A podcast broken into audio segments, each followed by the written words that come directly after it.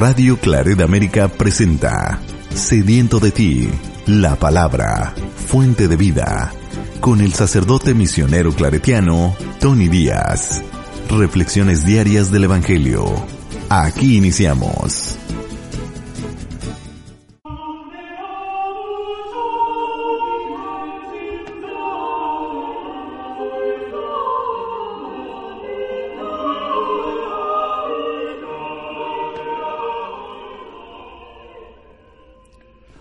Bienvenidos hermanos a nuestras reflexiones bíblicas de las lecturas del día. Hoy es martes de la vigésima novena semana del tiempo ordinario. Martes de la vigésima novena semana del tiempo ordinario y hoy celebramos la fiesta de San Lucas Evangelista. La primera lectura de hoy viene de la segunda carta de San Pablo a Timoteo, capítulo 4 versículos 9 al 17. Querido hermano, haz lo posible por venir a verme cuanto antes, pues Dimas, prefiriendo las cosas de este mundo, me ha abandonado y ha partido a Tesalónica. Crescencio se fue a Galacia y Tito a Dalmacia. El único que me acompaña es Lucas. Trae a Marcos contigo porque me será muy útil en mis tareas. A Tíquico lo envié a Éfeso. Cuando vengas, tráeme el abrigo que dejé en Troade, en la casa de Carpo. Tráeme también los libros y especialmente los pergaminos. Alejandro, el herrero, me ha hecho mucho daño. El Señor le dará su merecido. Cuídate de él, pues se ha opuesto tenazmente a nuestra predicación. La primera vez que me defendí ante el tribunal, nadie me ayudó, todos me abandonaron. Que no se les tome en cuenta. Pero el Señor estuvo a mi lado y me dio fuerzas para que por mi medio se proclamara claramente el mensaje de salvación y lo oyeran todos los paganos. Palabra de Dios.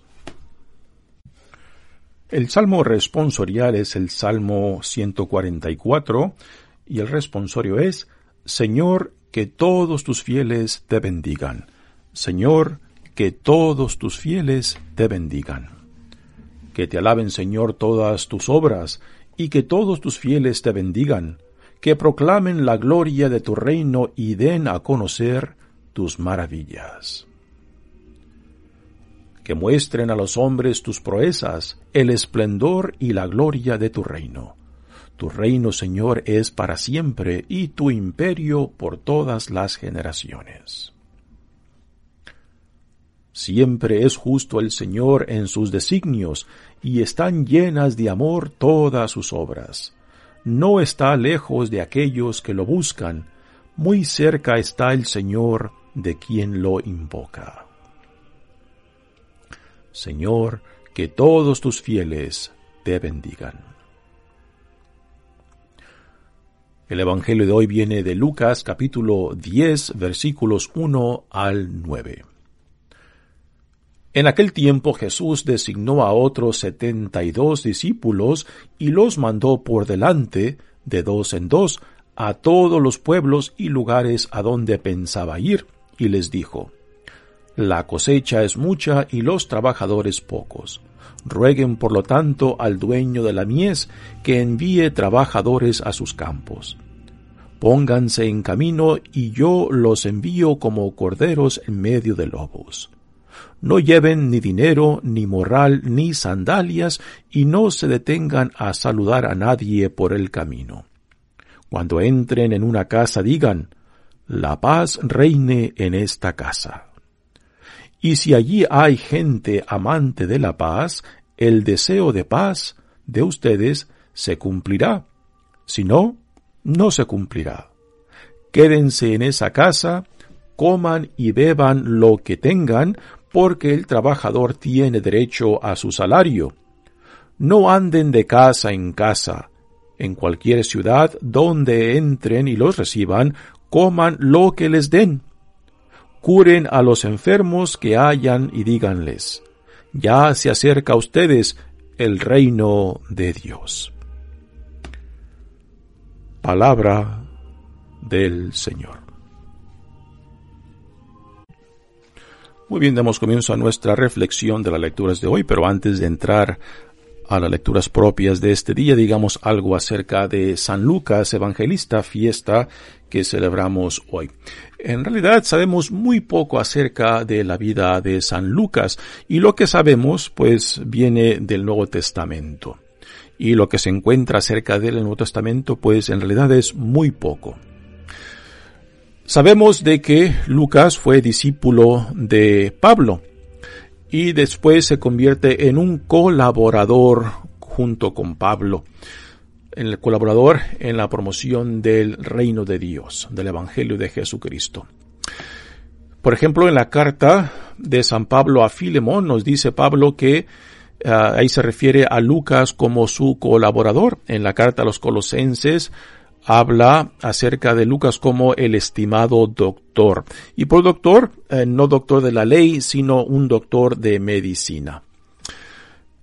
Quizás esta era la profesión de él. En la carta a Timoteo, Pablo eh, se encuentra encarcelado, que es la lectura de hoy, la segunda carta de Timoteo, y nos dice, no tengo a nadie aquí excepto a Lucas.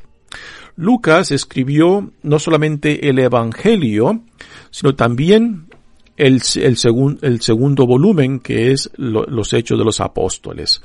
Y lo, y dedica estos dos volúmenes a un tal Teófilo. No sabemos en, en, en concreto quién es esta persona Teófilo a quien Lucas escribe el Evangelio tan, y el segundo volumen de los Hechos de los Apóstoles. En el Evangelio tenemos eh, el, el, personaje central que es Jesucristo. Así que podemos decir el Evangelio es en torno a Jesucristo y los Hechos de los Apóstoles eh, gira en torno al nacimiento de la iglesia.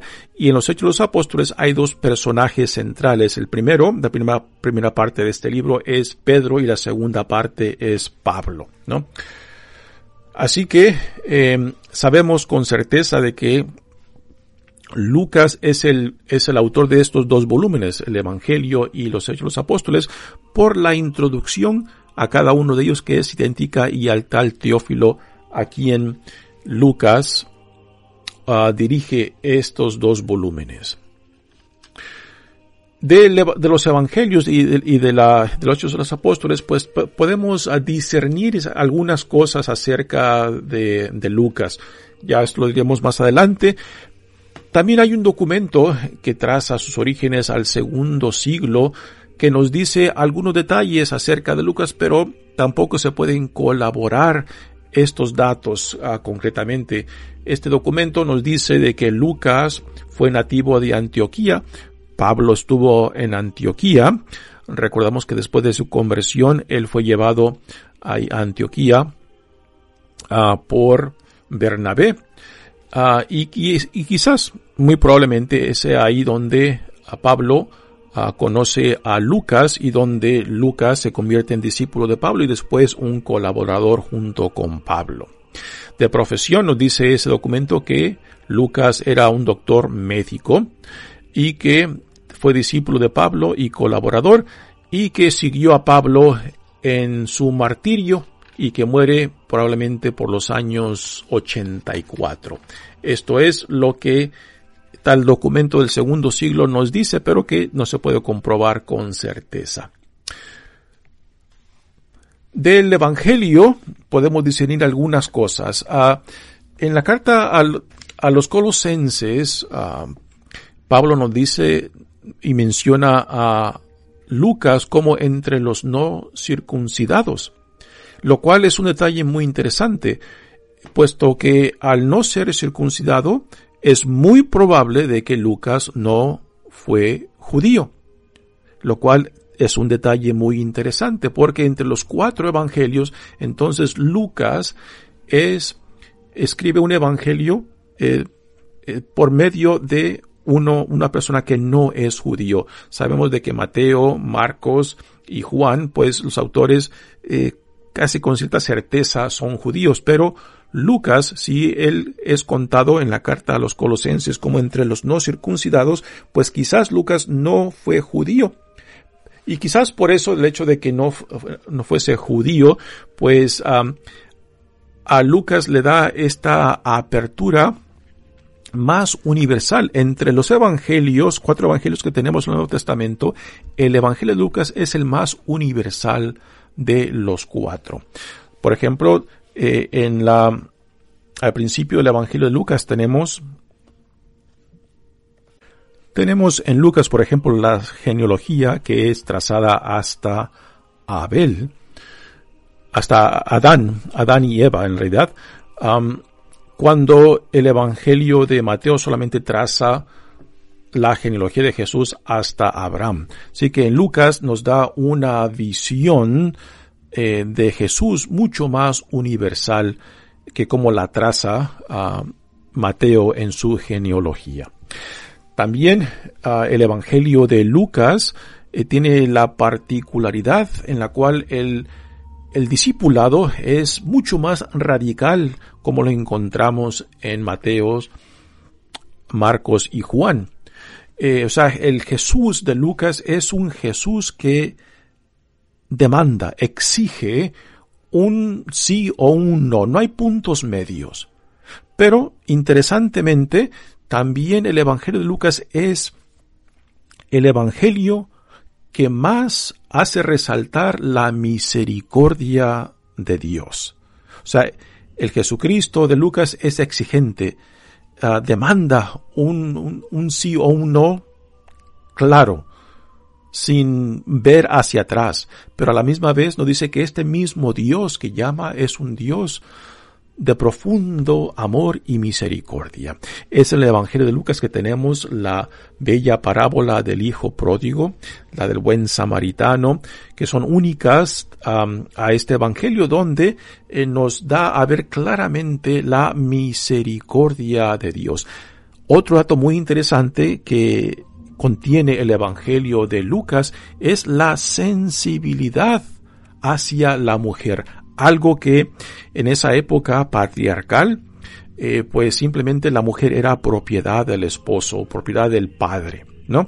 Y el hecho de que Lucas tenga esta sensibilidad en su evangelio de incorporar a la mujer, de darle un, un papel importante dentro del Evangelio, dentro de las parábolas. Por ejemplo, cada vez que Jesús comparte una parábola donde el personaje es un hombre, la siguiente parábola tendrá a una mujer como personaje central.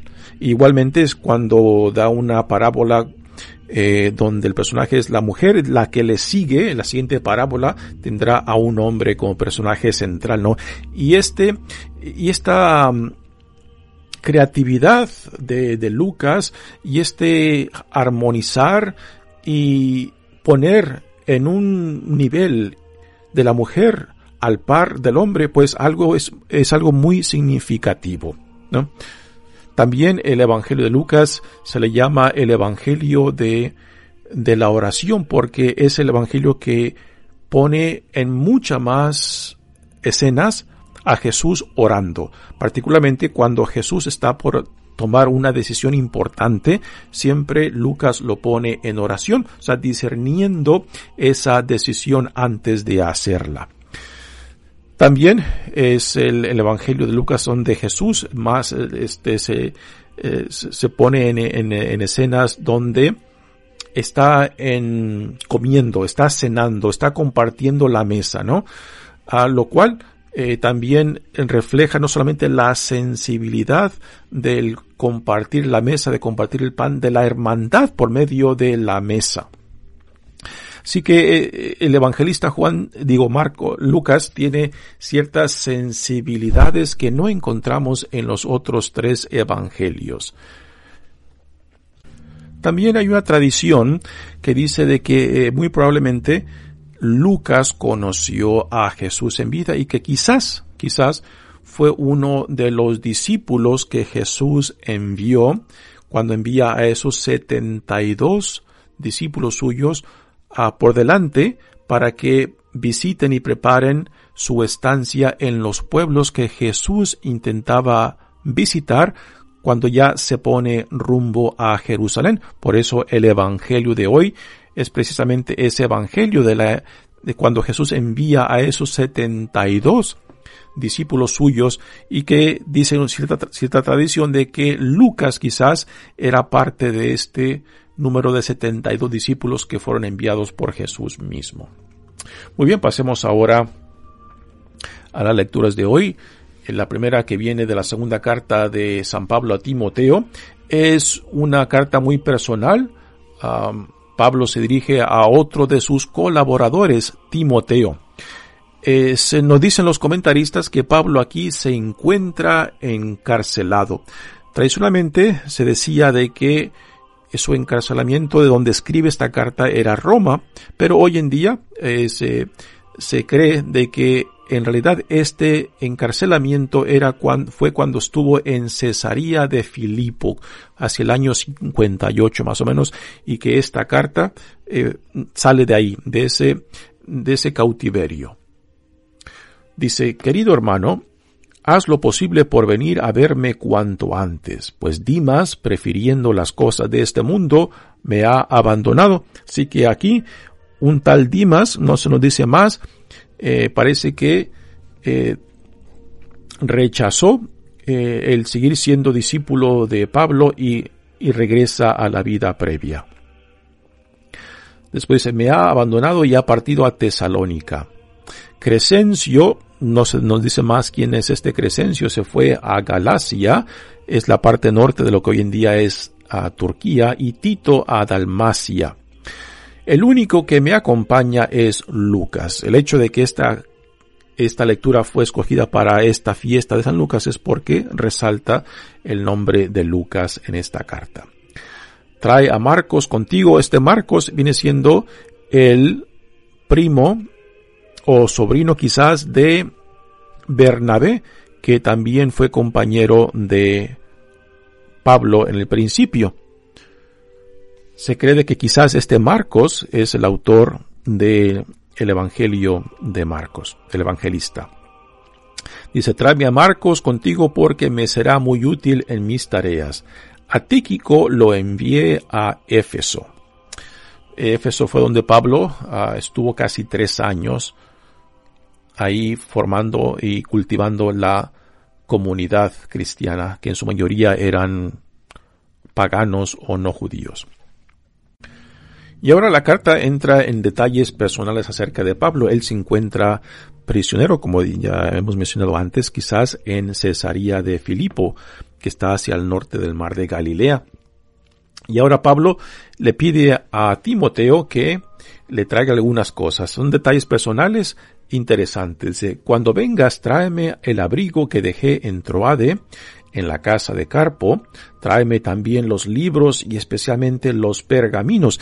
Esto, este detalle nos da a entender algo muy interesante de que Pablo era alguien muy bien formado intelectualmente. O sea, la mayoría de las personas en su tiempo no sabían leer ni escribir. Y el hecho de que Pablo pues viaja con libros nos dice mucho acerca de su persona, de que era una persona bien formada, educada, de que sabía leer y escribir. Eh, con gran certeza podemos decir de que muy probablemente la mayoría de los discípulos y apóstoles no sabían ni leer ni escribir. Ahora nos podemos preguntar, bueno, ¿cómo es que tenemos un par de cartas de Pedro? Bueno, es muy probable de que las haya dictado y que alguien, algún escriba, pues las haya escrito en nombre de él. Pero Pablo sabe leer, sabe escribir, porque ha sido educado por uno de los mejores rabinos de su tiempo. Dice, Alejandro el herrero me ha hecho mucho daño. El Señor le dará su merecido. Cuídate de él, pues se ha opuesto tenazmente a nuestra predicación. Aquí nos damos, se nos da un detalle, pues, de la resistencia que están viviendo estos primeros cristianos. La primera vez que me defendí en el tribunal nadie me ayudó, todos me abandonaron. Que no se les tome en cuenta, pero el Señor estuvo a mi lado y me dio fuerzas para que por, para que por mi medio se proclamara claramente el mensaje de salvación y lo oyeran todos los paganos. Aquí un detalle muy bello de que Pablo, aunque sufre eh, su condición de prisionero, no se ve como víctima, sino toda oportunidad la aprovecha para proclamar el Evangelio, aun cuando se está defendiendo a sí mismo en el tribunal, la aprovecha para proclamar la buena nueva de que la gracia de Dios pueda abrir los corazones, las vidas de aquellos que lo escuchan, ¿no? Algo muy interesante, algo de lo cual podemos aprender mucho, ¿no? De que no nos hagamos la víctima, no juguemos a, ser la víctima, porque entonces simplemente el enfoque se convertirá en nosotros, ¿no? Mi sufrimiento. Cuando Pablo nos, nos modela y nos enseña de que toda nuestra vida tiene que estar al servicio tanto de Cristo como del reino de Dios y que por tanto cualquier situación, aún de sufrimiento, puede ser de promoción de la buena nueva en la forma que vivamos, en la forma que demos testimonio de quién somos y la vida a la cual somos llamados. Muy bien, pasemos ahora al Evangelio de hoy que viene de Lucas. Y este Evangelio, como lo mencioné ya antes, se ha escogido porque dice una tradición de que Lucas quizás fue parte de este número de 72 discípulos que Jesús envía por delante de él para preparar sus visitas a pueblos que él pensaba visitar rumbo a Jerusalén. Hacia el final del capítulo 9 de Lucas, ya Jesús se determina irse a Jerusalén donde se llevará a cabo el final de su misión. Y Jesús en el Evangelio de Lucas, como adulto, va solamente una sola vez. En los otros evangelios, particularmente en el de Juan, Jesús va y viene a Jerusalén por lo menos tres o cuatro veces. En el Evangelio de Lucas, él va solamente una vez como adulto. Dice, en aquel tiempo Jesús designó a otros setenta y dos discípulos y los mandó por delante de dos en dos a todos los pueblos y lugares a donde pensaba ir y les dijo, La cosecha es mucha y los trabajadores pocos, rueguen por lo tanto al dueño de la mies que envíe trabajadores a sus campos. Es interesante Jesús es el Hijo de Dios. Es Jesús, es Dios hecho uno entre nosotros, ¿no? Y el Dios Todopoderoso se hace vulnerable al tomar nuestra realidad humana. Y en su vulnerabilidad nos modela algo interesante. Él crea comunidad, crea hermandad, porque una de las cosas que hace cuando Él empieza su misión de proclamar el reino es reunir una comunidad en torno a él con quien comparte la misión, el poder y la autoridad que él mismo ha recibido de Dios Padre, ¿no? Jesús no se hace el centro de su misión. El centro de su misión es la voluntad de Dios Padre. Y para que se lleve a cabo la voluntad de Dios Padre, entonces Jesús crea esta comunidad con quien comparte su misión, su autoridad y poder para llevar a cabo lo que él mismo está llevando a cabo, la proclamación del reino y para sanar, para expulsar demonios como testimonio de lo que se está llevando a cabo. Y esto se menciona porque es muy importante, porque a veces a Jesús lo reducimos a un curandero, ¿no? Y el ser curandero no es la misión fundamental de Jesús. La misión fundamental es la proclamación del reino. Las sanaciones, los milagros, la expulsión de demonios son testimonio de lo que Él viene proclamando viene de Dios, porque en esas sanaciones, en esas expulsiones de demonios se manifiesta el poder, la autoridad que confirma lo que Él está proclamando, ¿no? Ahora, con esto no queremos decir, no quiero decir de que no hemos de darle importancia a los milagros, a las sanaciones, a la expulsión de, demonios de Jesús. ¿eh? Es parte de lo que Él hace y que dan testimonio a su autoridad y su poder. Pero no reduzcamos a Jesús a, un curandero. lo que tristemente muchos, mucha gente eh, muy religiosa a veces eh, hace, ¿no? Simplemente ah, se crea una imagen tanto de Jesús como de Dios, como de alguien que está proveyendo sanaciones y milagros. Y hacen una, un cristianismo simplemente basado en milagros. No, el cristianismo está basado en la proclamación del reino. Y no perdamos de vista eso, ¿no? Y es dentro del reino de Dios donde se pueden llevar a cabo las sanaciones, los milagros, la expulsión de demonios, pero no es el centro de la proclamación de Jesús. Es el reinado y que por tanto somos llamados a identificarnos con la visión del reino, adoptar los valores del reino, ¿no? Porque esto es parte de la sumisión a la voluntad de Dios. Porque cuando reducimos a Jesús y a Dios simplemente a, milagros, pues entonces es, pensamos de que la voluntad de Dios es simplemente hacer milagros, ¿no? La voluntad de Dios es realizar su plan de salvación por medio de su reinado.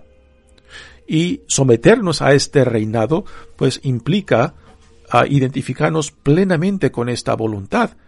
Y, y esta la voluntad de Dios Puede ser de que Dios nos provee lo que le pedimos o que Dios no nos provee lo que le pedimos. Que por encima de lo que yo necesito, lo que yo busco, está la voluntad de Dios. Y de que Dios no está atado ni a mis necesidades, por más urgentes que sean. Dios puede permanecer en silencio, Dios puede simplemente decir no aún a nuestras necesidades y que por tanto a últimas, lo que yo tengo que someterme es a la voluntad de Dios. Y esto debe de ser central a cómo nosotros entendemos tanto a Jesús como el reino de Dios. Así que Jesús envía a estos 72 discípulos eh, para que vayan preparando su llegada a lugares que él piensa visitar. Y le pide a sus discípulos que piden a Dios para que mande más discípulos, ¿ah? para que colaboraremos, para que colaboremos con Él eh, en esta promoción del reinado de Dios, para que eh, seamos parte de esta obra que Dios está llevando a cabo y que fue inaugurada en Jesucristo y que después Jesucristo comparte con sus discípulos, comparte con sus apóstoles y también la comparte contigo, conmigo, para que seamos instrumentos, testigos de lo que Dios llevó a cabo en Jesucristo y aún continúa llevando a cabo hoy en día por medio de ti, por medio de mí, por medio de la iglesia. Dice, no lleven dinero, ni morral, ni sandalias, y no se detengan a saludar a nadie por el camino. Estos simplemente son detalles de que aquellos que fueron llamados a ser discípulos de Jesucristo y que Jesús ahora envía de que vivan ese envío en total dependencia de aquel que los ha enviado. Esto es parte de la sumisión a la voluntad de Dios Padre, ¿no? De que aquel que nos llama también nos proveerá lo necesario. Por eso, si tú entiendes tu vida en relación a Dios como un llamado y como un enviado, entonces Dios te pide que confíes en aquel que te ha enviado, aquel que te ha llamado, aquel que te ha enviado. Y que Él proveerá lo que uno necesite. Cuando entren en una casa digan, la paz reine en esta casa. Y si allí hay gente amante de la paz, el deseo de paz de ustedes se cumplirá. Si no, no se cumplirá. Y por la paz no se, no se entiende la ausencia de problemas o dificultades. No. Por paz se entiende la presencia de Dios aún en medio de tribulaciones y dificultades y problemas, porque es esta paz lo que hace posible de no perder de vista cuál es nuestra misión de no perder de vista de que no caminamos solos, de que aquel que nos envía también camina y está con nosotros por medio de su espíritu. Quédense en esa casa, coman y beban de lo que tengan porque el trabajador tiene derecho a su salario. Sea, no busquen simplemente las comodidades, no busquen simplemente el mejor alojamiento, ¿no? Eh, si te alojas, si eres recibido en humildad, pues en humildad vive, ¿no? Si alguien te recibe en opulencia, pues también vívelo con dignidad, pero no simplemente buscando la comodidad, ¿no? Aquí es, eh, también se refleja lo, lo, de Pablo, ¿no? De que dice que con los pobres es pobre, con los ricos es rico, de que él ha vivido y ha sabido responder a las diferentes circunstancias, haciéndose todos para todos. Es este el pensamiento que aquí Jesús refleja en este Evangelio y que Pablo lo entendió muy bien. No anden de casa en casa, en cualquier ciudad donde entren y lo reciban, coman lo que les den, curen a los enfermos que hayan y díganles, ya se acerca a ustedes el reino de Dios. Aquí está el centro, el centro y corazón de la proclamación de Jesucristo, el reino de Dios. Y nos dirá también en este Evangelio de Lucas, busquen el reino de Dios y todo lo demás se les dará, se les dará por añaduría, ¿no? Así que es el reino de Dios el mensaje central, la visión del reino que somos llamados a identificarnos con y vivir según los principios fundamentales de este reino, que son el amor, la compasión, la misericordia, la justicia de Dios, ¿no?